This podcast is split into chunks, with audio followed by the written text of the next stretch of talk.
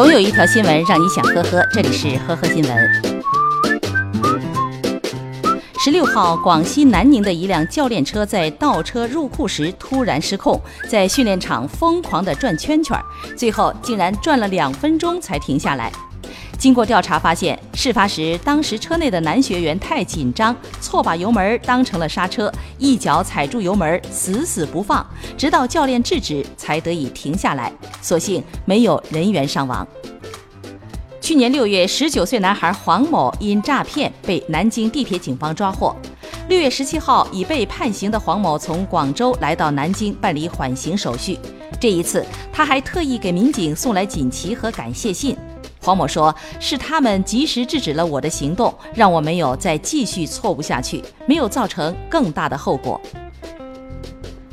近日，黄先生和女友到河南郑州游玩，入住酒店后，竟然在插座里发现了针孔摄像头。警方随即抽检涉事酒店的四个房间，也发现了针孔摄像头。酒店负责人竟然表示，现在百分之八十的酒店都有这种问题，摄像头太隐蔽，他们也没发现。目前事件正在进一步调查处理中。六月十七号，网友在公路上拍到了惊险的一幕：男子敖某驾驶半挂货车途经江西省高安市治超整治点时。为了逃避超载的处罚，竟然将公路局执法人员顶在车头，逃逸了十五公里，最后被城管队员拦下。目前，敖某已被警方依法刑事拘留。